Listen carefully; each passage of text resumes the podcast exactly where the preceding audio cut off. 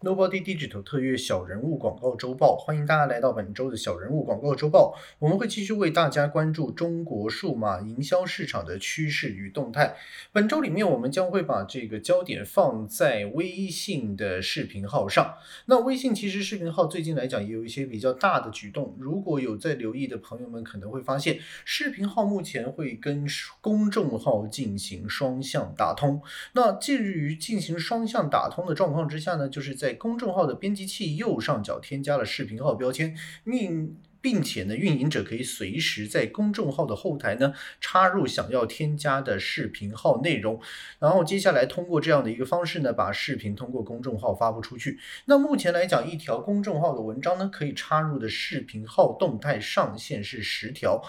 这十条之后呢，添加完成之后，用户点击了如果相关的视频号卡片呢，他就可以再跳到视频号的界面，然后再点击头像呢，他又可以再去关注视频号的创作者。那也就是说，如果本身来讲，这个公司已经有了这不错的公众号的流量，那他只需要呢把目前的视频号的内容做起来之后呢，把双向打通呢，他就可以把这个公众号的流量呢直接这个送到视频号变成关注了。那这样的一个状况，你可以当。成是一个网站，迷你类型的网站，公众号的本体呢，把这样的一个用户。源源不绝的输送往这个 YouTube 的状态呢，其实是会非常相近的。而且呢，视频号既然可以插入这个公众号之后呢，那相信未来微信视频被插入公众号的比例呢，相对应的就会下降。因为视频号之前也提说，我们即将会面对就是不单只是三十秒或者是一分钟的视频号，视频号可能会扩展到可能像是十分钟甚至是半个小时。那同一时间，大家千万不要忘记呢，就是微信从来并没有放。期打算做电商的这样的一个目标，所以前一阵子呢，其实已经推出了微信小商店。那微信小商店不多不少会影响了目前正在用小程序进行的一些电子商城，像是有赞，像是咫尺应用。那微信小商店的主要目标始终还是个人对个人，通过朋友圈类型的方式去进行一个私下的购买。那当然来讲，可能对于想侵入这个微商市场的朋友们呢。这个是会是一个。新的踏脚石。那目前来讲的话，微信小商店也跟视频号进行了一个打通。那未来你可以可想而知的，就是在视频号里面出现的一些相关内容，也大家可以带动相关的电商产品呢，从这个微信小商店里面进行购买。而除了这个之外呢，还有一些比较重要的部分，就是微信目前虽然已经推出了群直播，群直播也就是在大家自己建的群里面可以去做这样的一个直播的功能，然后后每一个这个群的用户呢，都可以这个发起直播，然后看看其他人有没有兴趣加入。但目前来讲的话呢，群直播是不能够进行分享的，而且也不能够给你的朋友或者是群外的人去进行这样的一个分享的动作，除非你拉他入群。那但是呢，我们之前也都发现了，其实视频号呢也开始偷偷摸摸的去测试一个大规模的一个直播，所以视频号之前呢也曾经出现了一些就是按钮，就是有。这个直播的这样类型的功能，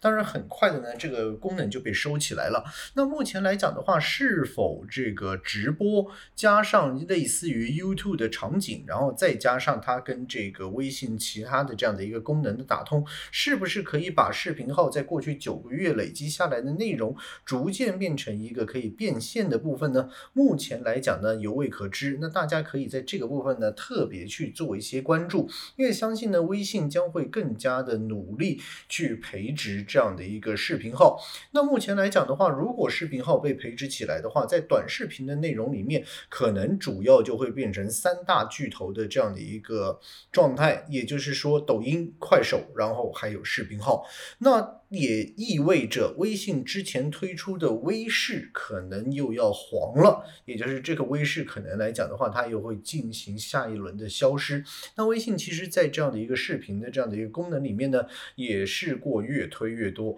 那当然呢，视频号里面现在目前来讲还有一些比较特别的地方呢，希望大家要特别留意的，就是如果你期望直接把抖音或者是快手里面编辑过的这样的一个内容直接发在微信的视频号里面呢，你可能会。遇到一个叫做比例不符的状态，因为大部分的这样的一个呃网站，像是现在的抖音或者是快手，他们的竖屏格式就是屏幕打直的这样的一个格式的时候呢是十六比九，但是微信呢它的这个比例呢是七比六，那这个七比六里面呢，其实它可能会未来包括了一些你可能会连接到的标题、公众号的连接、话题的标签，甚至于是评论首条的部分，大家也特别留意，因为之前微信也推出了这一个话题标签，通过话题标签类似于 hashtag 这样的一个功能，你可以直接查询关于公众号里面的内容、视频号里面的内容，甚至于其他小程序里面的相关内容。那未来这样的一个 hashtag 加上加上视频号的这样的一个同整呢，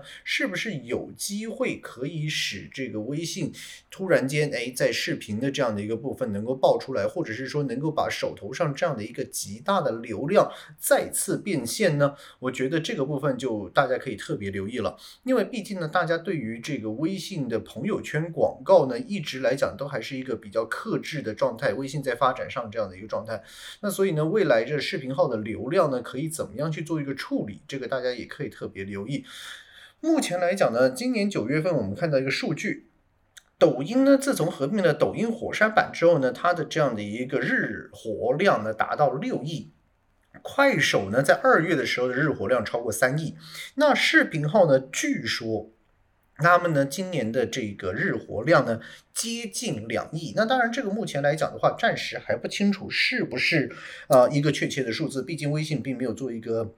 完整的数据公布，那未来的这样的一个微信小程序的这样的一个交易额，是不是可以拨拨到这个呃视频号里面的电商大盘呢？我们希望就是在未来这样的一个双十一附近的时候呢，可能可以看得更加清晰。好，那这个星期里面的第二个重点，可能也跟大家稍微再聊一下的呢，就是。阿里巴巴呢，其实也最近开始了，除了双十一的布局之外呢，在网上推出了一元店。那这个一元店呢，很多人他的说这个目标呢，就是对。碰名创优品的线下十元店，那大家都知道，在线上来讲的话，拼多多一直是以这个价钱比较优惠而著名。那很多的一些补贴，那阿里巴巴目前推出的一元店，到底它的目标是期望是呃，这针对拼多多的市场进行这个抢购呢，或者是说它是要租集这个名创优品呢？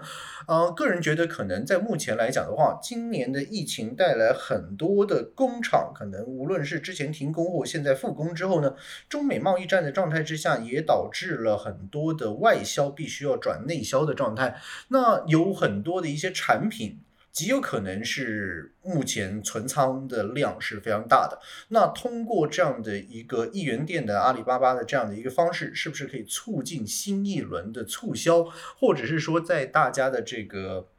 疫情之下的购买力可能有所下降的状态之下，会不会就是有机会，呃，反而相对来讲便宜一点的东西，然后实用一点的东西，然后这个中奖率会比较高呢？我相信阿里巴巴的一元店呢，在这个部分呢是特别想做一个测试的。那第三个重点就是内地的两大直播平台，呃，尤其是这基本上是一个游戏直播的平台，一个是虎牙，一个是斗鱼。那因为之前的王思聪的熊猫已经消失了，那所以。呃，剩下的这两个主要的一个大的一个游戏直播平台呢，目前来讲呢，经过腾讯撮合之下呢，终于合并。那合并之后，其实呃，直直播的平台里面来讲呢，也就越来越统一化。那目前来讲，你像是抖音跟快手的目标，当然就是继续往电商的方面进行，或者是流量达人方面进行合作。那虎牙跟斗鱼呢，目前很可能也就是来自一个电竞相关的一个直播。那未来这些方面还会。有怎么样的一个变化呢？或者是大家在广告投放里面